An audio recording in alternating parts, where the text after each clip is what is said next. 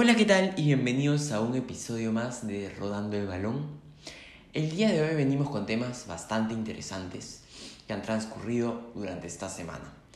Vamos a hablar un poco de, de, esta, de estos posibles jugadores convocados a la selección peruana, de los diferentes partidos que han habido por Champions League y también de los cruces de Copa Libertadores.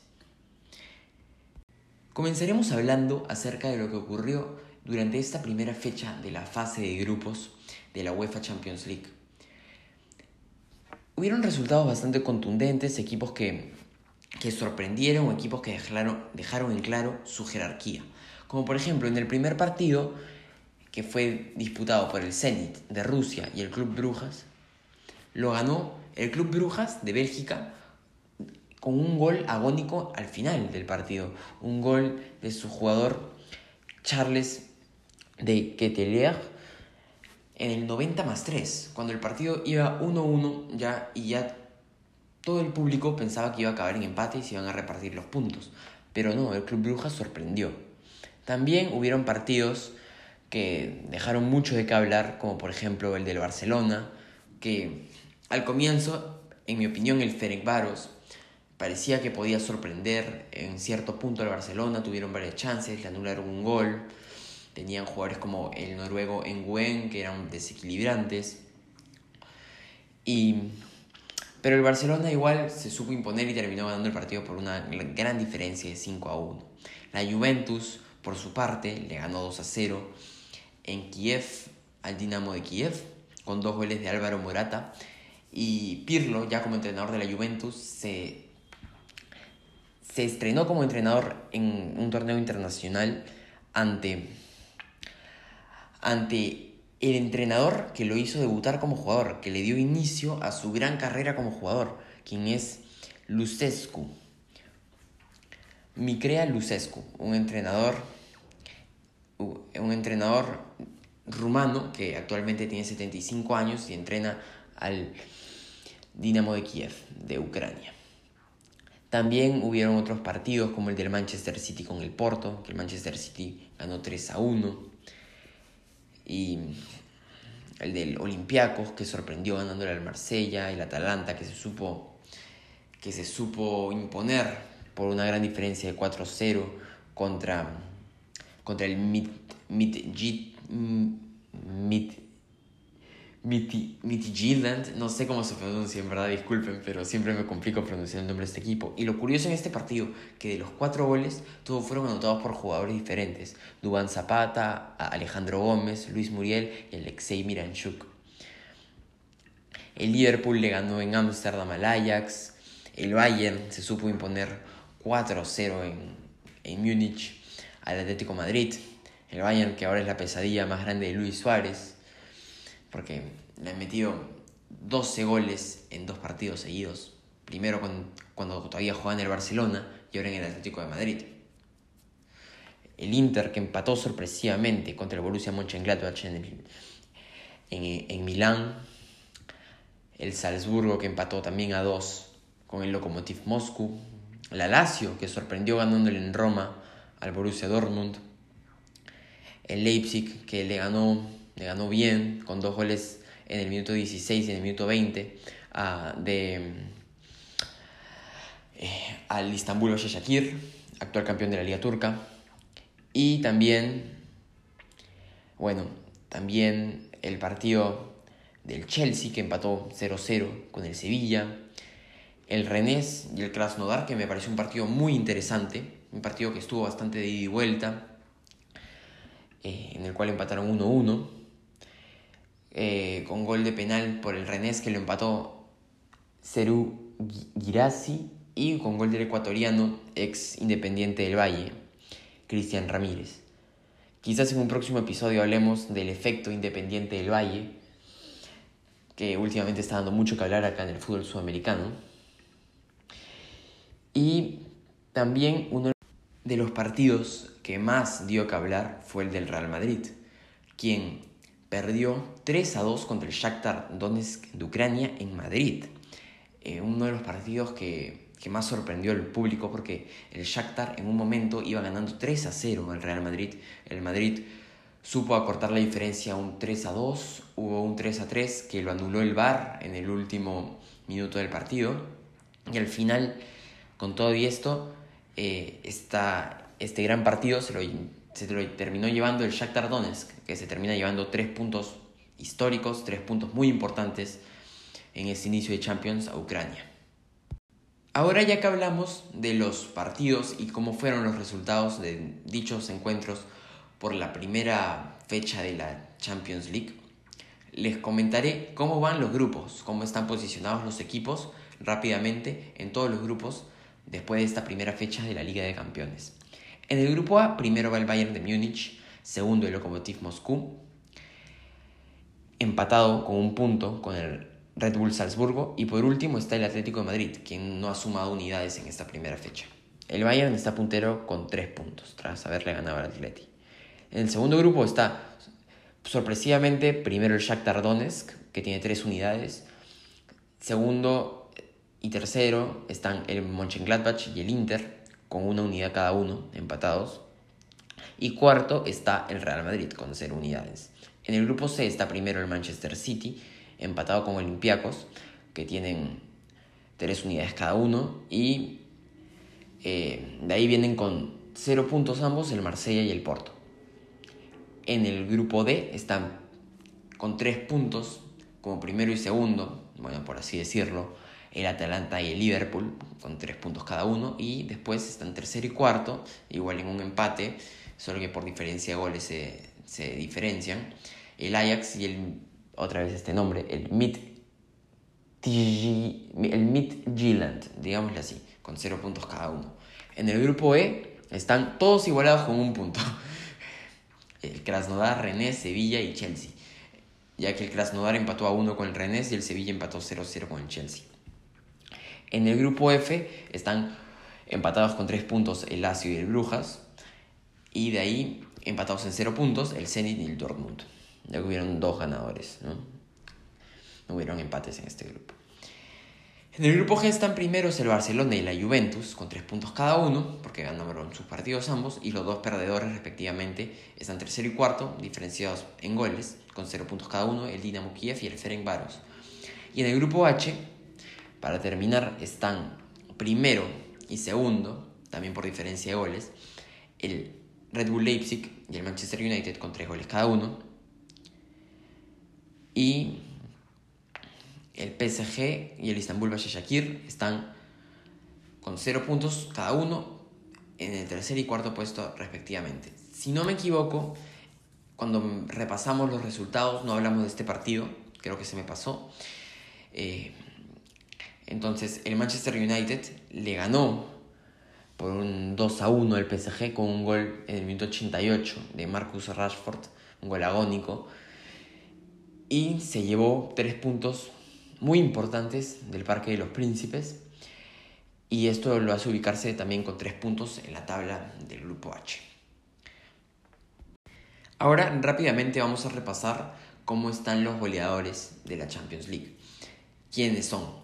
Bueno, lo curioso de esta lista es de que solo dos de estos que figuran en la lista de goleadores, todos están empatados con tres goles, van a poder seguir sumando goles en la Champions League. Porque estos goleadores se han generado durante las fases previas de clasificación a la fase de grupos. Y solo de estos, de estos siete goleadores, solo dos si siguen, han llegado a clasificar a la fase de grupos con sus equipos quienes son Dominique Sassabolay del, Red Bull Salzburgo y Tom, Tokmak Nguyen del Ferencváros. Como ya dije, todos están empatados con tres goles y están Abdoulaye Diallo del Dinamo Brest, el ya mencionado Dominique Sosoboslai del Red Bull Salzburgo, el Fardou Ben Nabouane del Estrella Roja, Mikhail Gordeychuk del Dinamo Brest, Mirko Ivanic del Estrella Roja, Nick Blackman del Maccabi Tel Aviv y Thomas y perdón, Tokmak Nguyen del Ferencváros. Todos ellos tienen tres goles. Podrán seguir marcando goles Tokmak Nguyen y Dominic Sobolais. Dato curioso, Tokmak Nguyen em, metió un gol ante el Barcelona, un golazo, porque la metió al ángulo, pero fue anulado por posición adelantada. Ahora vamos a pasar al torneo continental, pero ahora de nuestro lado, de Sudamérica. Vamos a hablar de la Copa Conmebol Libertadores y lo que fue esta fecha número 6, la última fecha de la fase de grupos. Vamos a hablar primero de los partidos, vamos a seguir la misma dinámica que lo que hice con la Champions League. Vamos a hablar primero de los partidos, después de los grupos y después de las estadísticas. Entonces, primero vamos a ver eh, el partido del Olimpia. El Olimpia jugó esta última fecha con Delfín de Ecuador y Olimpia pierde con un gol de Agustín en el, en el minuto 81 del partido y esto hace que Olimpia no clasifique ni a, ni a, ni a la siguiente ronda, ni o sea, a los octavos de final de la Libertadores, ni a la Copa Sudamericana que clasificaba el tercero del grupo. Porque al no ganar se quedó con 5 puntos, uno menos que Defensa y Justicia que quedó tercero y clasificó a la Copa Sudamericana. Después tenemos el partido del Santos de Brasil. El Santos clasificó como primero en su grupo totalmente invicto. Tiene 16 puntos, ganó 5 partidos y empató 1 y le ganó 2 a 1 Defensa y Justicia con gol de Lucas Braga Ribeiro en el minuto 78 y gol de Marcos Leonardo Santos Almeida en el 90 más 1, quien metió el gol de la victoria, si no iban a empatar porque Brian Romero había metido el primer gol del partido para Defensa y Justicia en el minuto 51. Entonces en este grupo Santos pasó primero con 16 unidades. Después podemos ver el partido de Sao Paulo, que jugó contra el campeón del fútbol peruano, quien ya sabemos que no tuvo una buena actuación en este torneo, tuvo una actuación bastante, bastante mala y perdió por 5 a 1. Fue el equipo más goleado del torneo binacional y perdió por 5 a 1 contra el Sao Paulo de Brasil en el estadio Morumbi de Sao Paulo con, goles de Vitor Bueno, Brenner Sousa da Silva, en el minuto 7 el de Vitor Bueno y en el 35 en el de, en el de Brenner Sousa Silva, perdón. Después mete gol para Binacional Yandesa en el minuto 40, que es un golazo. Y después Robert Arboleda para Sao Paulo en el minuto 54. Y Pablo Felipe Teixeira metió dos en el minuto 51 y en el 85 para sellar la oleada 5-1 de Sao Paulo ante Binacional. Sao Paulo quedó tercero con 7 puntos y clasifica a la Copa Conmebol Sudamericana. Vamos a ir diciendo cómo, se, cómo van acomodándose los equipos en los grupos conforme vayamos diciendo sus partidos y así nos ahorramos después ir repasando grupo por grupo. Después de ese partido tenemos el de River Plate, quien pasó, eh, quien pasó como primero en su grupo y le ganó 3 a 0 contundentemente a, la Liga Deportiva Universitaria Quito, al LDU de Quito, con goles de Rafael Santos Borré en el 53, de Julián Álvarez en el 60 y de Jorge Carrascal en el 89. Jugó en el Estadio Libertadores de América de Independiente la verdad es que no sabría decirles por qué no se pudo jugar en el Monumental. Voy a averiguar y en el próximo podcast les contaré el por qué. Y River Plate pasa como primero en su grupo con, con 13 unidades. Y LDU pasa como segundo en su grupo con 12 unidades. Y bueno, Sao Paulo, como ya dije, va a Copa Sudamericana con 7 unidades y Binacional con una diferencia de menos 22 goles y 3 puntos. Queda último en su grupo y, no, y queda eliminado de la Copa Libertadores. Después tenemos el partido muy interesante este partido entre Peñarol y Atlético Paranaense. Peñarol lo gana por 3 a 2. Primero con gol de Fabricio Formiliano en el minuto 2. Después el empate de Lucho González, histórico jugador argentino del Paranaense. Al minuto 36 lo empata. Después lo voltea el Atlético Paranaense en el minuto 45 con gol de Richard Candido Coelho. De ahí lo vuelve a empatar Peñarol con gol de Gary Kagelmacher en el minuto 63 y en el minuto 81 mete el 3 a 2 definitivo Peñarol con gol de Matías Britos en el minuto 81. Esto hace que también con la victoria de Wilstermann, que vamos a hablar después de este partido, Peñarol con 9 puntos clasifica a la Copa Sudamericana y Atlético Paranaense con 10 puntos quedó ubicado en el segundo lugar, en la segunda casilla de este grupo, del grupo C, y clasifique a los octavos de final de la Copa Libertadores. El siguiente partido que vamos a hablar es el partido del aviador de Jorge Wilstermann, Jorge Wilstermann contra Colo Colo en Santiago de Chile, en el Estadio Monumental. Jorge Wilstermann lo gana con un gol en el minuto 88 de Moisés Villarroel Angulo y se impone ante Colo Colo, lo cual hace que pase primero del grupo con 10 puntos. Al igual que Paranaense, solo que por diferencia de goles, pasa primero Wilstermann. Y Colo Colo quede último del grupo con 6 unidades y quede eliminado de la Copa Libertadores totalmente. Después, para continuar, tenemos el partido de Racing con Estudiantes de Mérida, Racing lo ganó 2 a 1 con gol en el 60 y en el 86 de Lorenzo Melgarejo y Matías Rojas y un gol de Henry Plazas para el Estudiantes de Mérida en el minuto 66.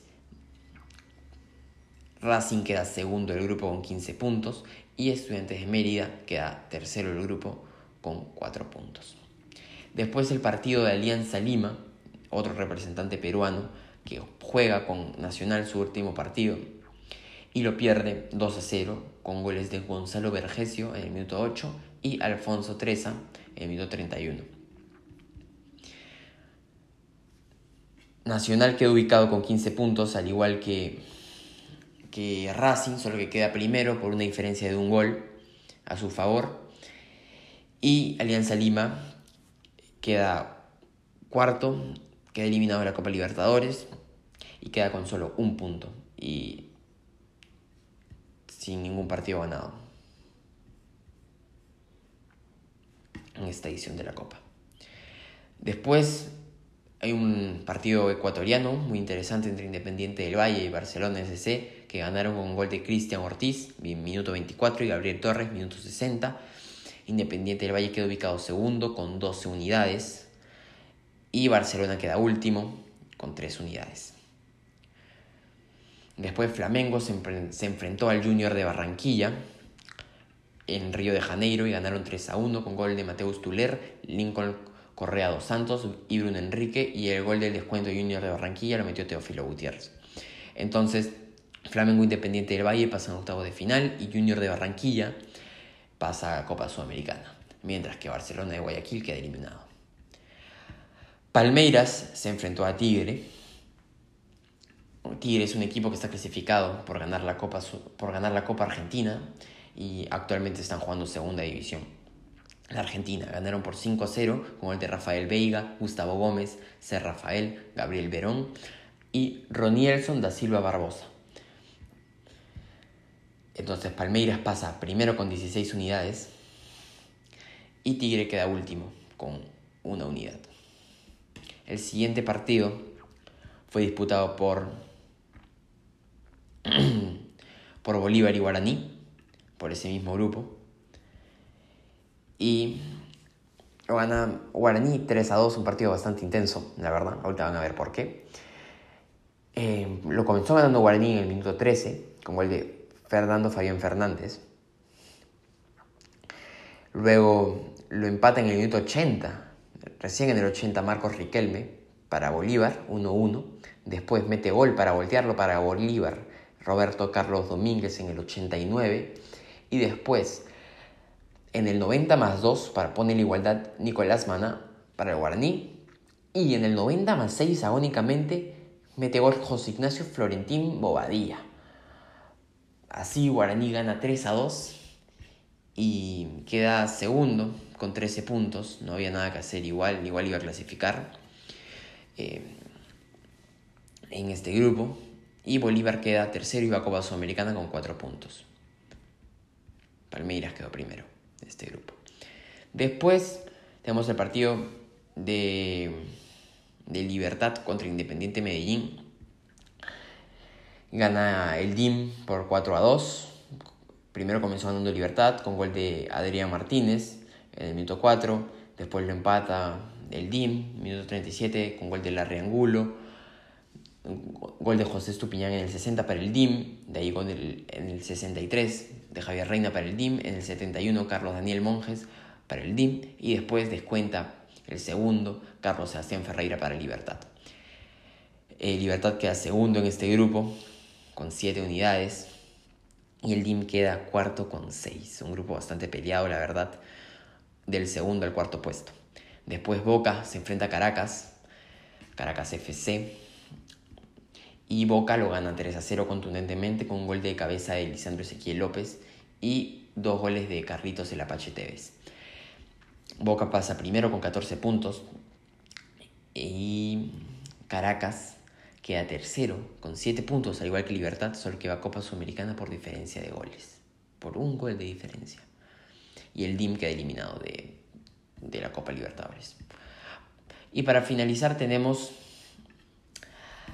tenemos el grupo del clásico de Porto Alegre, en el cual el primer partido de este grupo por esa última fecha fue entre Gremio y América de Cali, en el cual empataron 1-1 con un autogol de Walter Kahneman, comenzó ganando el América de Cali en el minuto 53 y en el 90 más 11 con un gol de penal lo empata Diego Sousa para el Gremio. Y el, y el último partido de este grupo fue entre la U Católica, la Universidad Católica de Chile, ante Internacional, el Inter de Porto Alegre, que lo gana con dos, por una diferencia de 2 a 1, con dos goles de Fernando Sampedri en el minuto 25 y 89 y Andrés D'Alessandro en el minuto 24. Este partido se jugó en el estadio San Carlos de Apoquindo y lo menciono porque es un estadio que a mí me gusta bastante, me parece bastante particular, muy bonito y bueno, quería mencionarlo. Y bueno, en este grupo eh, queda primero el gremio con 11 puntos, segundo el Inter con 8 puntos. Tercero, la U Católica, que va a Copa Sudamericana con 7 puntos. Y cuarto queda el América de Cali con 6 puntos por una diferencia de un gol. Se queda eliminado de la Copa Libertadores y de cualquier torneo internacional. Entonces, ahora vamos a pasar a hablar un poco de las estadísticas de este, de este torneo. Por ahora, el goleador es Fidel Martínez con 8, con goles, su equipo ya quedó eliminado, no podrá seguir sumando goles. Entonces, el goleador que sigue vigente en el torneo es Eduardo Salvio, el Toto Salvio de Boca, que tiene 5 goles, que puede seguir sumando en las siguientes rondas. Julián Álvarez de River con 5, Bruno Enrique con 4, Fernando Sanpedri con 4, Gabriel Torres con 4, bueno, Javier Reina de Independiente Medellín, que, que ya quedó eliminado. Eh, bueno, Fernando Sampedri, que ya mencionado de la U Católica, también él va, puede seguir metiendo goles, pero en Copa Sudamericana. Eh, José Rivas con cuatro goles de Estudiantes de Mérida, que también quedó eliminado, que también va a Copa Sudamericana, perdón. Y Luis Adriano del Palmeiras, que también puede seguir sumando goles con cuatro, todos ellos con cuatro. Y la siguiente ronda la vamos a mencionar rápidamente. Es los octavos de final van a jugar Atlético Paranaense con River Plate, LU de Quito con Santos, Racing con Flamengo, Delfín con Palmeiras, Independiente del Valle con Nacional, Internacional con Boca Juniors, Libertad con Jorge Wilstermann, Guaraní con Gremio, Riv, eh, y bueno, eso es todo porque lo demás que iba a leer eran los partidos ya de vuelta. Que son los mismos, ¿no? Evidentemente. Eso es todo lo de la Copa Libertadores que tenemos para mencionarles hasta ahora. Y los partidos se van a jugar recién a partir de, si no me equivoco, el 24 de noviembre. No vamos a tener Libertadores hasta esa fecha. Porque acordémonos que antes de eso hay fecha FIFA, porque se juega la, la segunda fecha doble, la fecha 3 y la fecha 4 de las eliminatorias sudamericanas, rumbo al Mundial de Qatar 2022.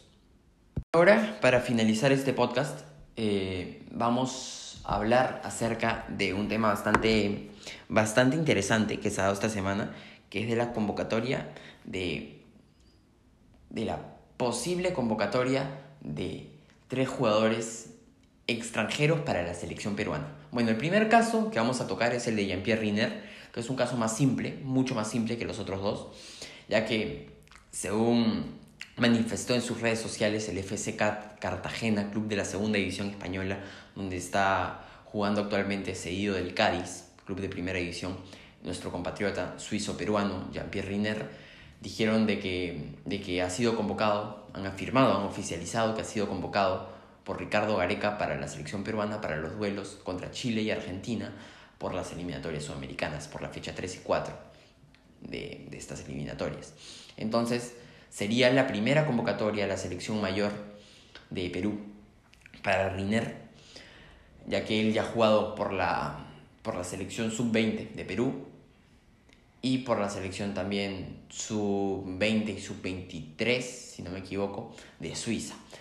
Él ya hizo todos los trámites y está totalmente apto para venir a jugar por Perú. Él ya, ya dijo que quiere jugar por Perú y parece que ya es oficial que va a venir. Entonces es el primer convocado, por así decirlo, oficial que tiene Perú, porque su club ya lo dijo, ¿no? Entonces, el segundo caso, ya vamos a entrarnos un poco, vamos a ampliar un poco más, porque el primero era bastante breve, bastante sencillo. Vamos a hablar de Santiago Ormeño.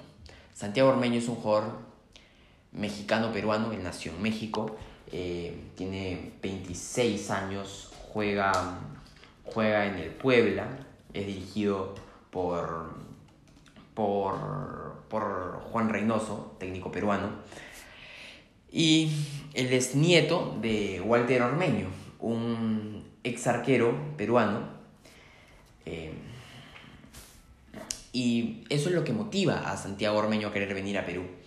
Él ha dicho de que si es que lo llama la selección mexicana y la selección peruana, él va a optar, él preferiría venir a jugar por Perú porque le interesa mucho el legado de su abuelo y le gustaría mucho, mucho continuar con este.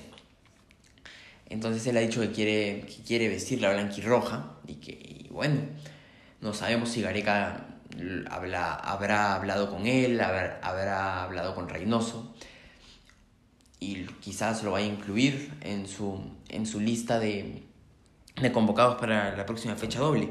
A mí, a mi parecer, me parece que sería una muy interesante convocatoria que podría aportar bastante a la selección, ya que, ya que el nivel del delantero, en mi opinión, eh, se puede estudiar en dos diferentes aspectos. Por los goles que mete y por el nivel de defensas a los que se enfrenta, ¿no? Y es el, nivel de defensas que se enfrenta un delantero que esté en la liga mexicana es mucho mayor al que se enfrenta un, un delantero que esté en la liga peruana, ¿no? Sin, sin menospreciar a nadie. Entonces, entonces Santiago Ormeño creo que podría venir bien porque viene metiendo goles. Algo que me gusta mucho de la técnica de Ormeño es que tiene un zapatazo muy fuerte, le pega muy fuerte al balón, tiene una volea muy buena.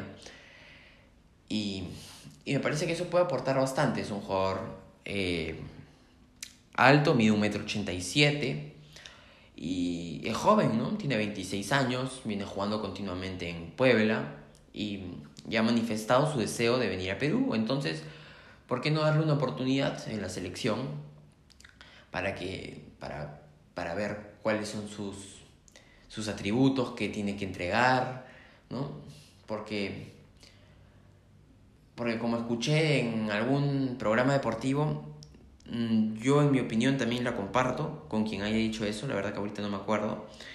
Eh, actualmente no estamos para rechazar a nadie, ¿no? Si es que se presenta la oportunidad de un jugador bueno que puede integrar a la selección, no hay que negarle las, cerrarle las puertas a nadie, porque tampoco es que que, que tengamos superestrellas por todo el mundo como para poder estar diciendo tú sí, tú no, ¿no? Sobre todo ahorita que Pablo Guerrero está, está lesionado y también tenemos que buscar jugadores de cara al futuro. Santiago Ormeño tiene 26 años y yo creo que podría aportar bastante. Y bueno, ahora vamos a pasar a hablar del tema, por así decirlo, que ha estado sonando muy fuerte últimamente, que es la posible convocatoria de Gianluca Lapadula. Le digo posible porque, sinceramente, yo creo que si lo convocan no creo que vaya a ser para la siguiente fecha doble, porque sería algo muy fuerte, ¿no? Y... Pero uno nunca sabe, ¿no? Gianluca Lapadula es un jugador que, en mi parecer, sí me gustaría que venga, es un jugador que puede aportarle bastante a la selección, porque por lo mismo que dije de los defensas anteriormente, él, viene metiendo goles en la Serie A, que es una de las top ligas a nivel mundial. Y el nivel que se enfrenta un delantero de la Serie A, el nivel de defensas a los que se enfrenta un delantero de la Serie A es diferente también a los que se enfrenta un delantero que juega en Perú, que juega en, no sé, en Sudamérica, que juega en Estados Unidos o en México, ¿no? O sea, ahí también hay nivel, pero la Serie A es una de las top ligas a nivel mundial y sin duda es un jugador que mete goles y que se enfrenta a jugadores muy duros ahí. Y entonces yo creo que podría aportarle bastante. Se está hablando bastante de que él ya habría iniciado un trámite para sacar su DNI peruano, su DNI peruano y poder, poder venir a la selección si es que lo convocan. Y, y dicen de que ya uno de sus representantes fue a un consulado peruano para iniciar ese trámite y lo que tendría que hacer es este representante volver con el mismo jugador para poder pues, seguir con estos procedimientos eh, formalmente, ¿no? Y poder hacerlo en el menor tiempo posible, por si es que Ricardo Gareca lo quiere tomar en cuenta. Eh,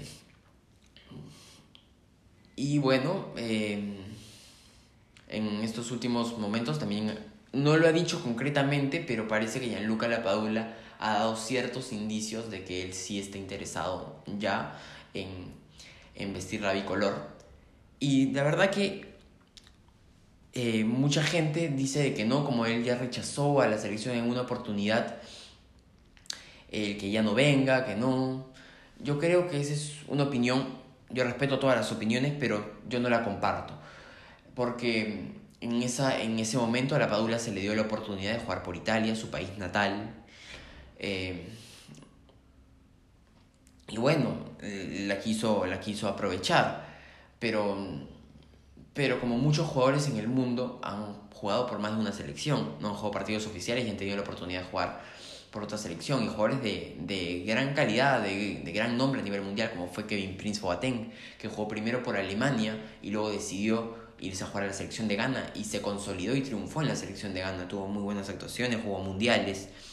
Thiago Mota, que comenzó jugando por la selección de Brasil, y terminó jugando y consolidándose también en la selección de Italia. Y también, eh, y también otro gran ejemplo es Diego Costa, que también comenzó jugando en la selección brasileña y a pesar de que ser un delantero bueno, de talla, fuerte, eh, él pensó que su oportunidad no era jugar en Brasil y terminó jugando y jugando muy bien, jugando mundial con la, con la selección española. Eh, y entonces, al ver estos casos, a mí me parece que no, no, tendríamos por qué negarle o decirle no, no vengas, no te vamos a dar una oportunidad por el hecho de que ya nos rechazaste anteriormente. Pero bueno, cada quien tiene su opinión y todas las opiniones son respetadas. Así que no está en decisión nuestra, ni de los periodistas, ni de los que opinamos de fútbol, sino de Ricardo Vareca y su, y su comando técnico en la, en la selección, en la federación decidir a quienes convoca para la siguiente fecha doble y quienes convoca de cara al futuro de la selección. Y bueno, eso ha sido todo. Esos son los temas que he querido tocar el día de hoy en este podcast. Espero que, que les guste, que haya sido de su agrado. Ya saben, cualquier duda, pregunta, me pueden preguntar a mí. Eh, y cualquier sugerencia para mejorar, para mejorar este podcast, quizás organiza, organizarlo de alguna otra manera, si alguna parte se salió confusa, me pueden comentar porque para, estamos aprendiendo y, y bueno, eh, parte, es parte de ir, creciendo en esto que se llama el periodismo deportivo. Y muchas gracias por escucharnos nuevamente, por escucharme. Y nos vemos en una próxima entrega, en, en un próximo episodio de Rodando el Balón. Muchas gracias a todos por escucharme nuevamente y arriba Perú, siempre arriba Perú. Buongiorno a tutti. El día de ayer, domingo 8 de octubre, cerca a las 9 y 50 de la noche, Gianluca Lapadula arribó a nuestra capital para sumarse a la concentración de la selección peruana de cara a los partidos contra Chile y Argentina por las fechas 3 y 4 de las eliminatorias sudamericanas a Qatar 2022. También llegaron el día de ayer, a horas de la mañana, Riner, Carrillo y Tapia. Ruidías, Marcos López y Callens brillan en la MLS y anotan goles para sus respectivos equipos. Continúa la llegada de jugadores el día de hoy para sumarse a los entrenamientos bajo el mando de Ricardo Gareca y otros temas más el día de hoy en este nuevo episodio de Rodando el Balón.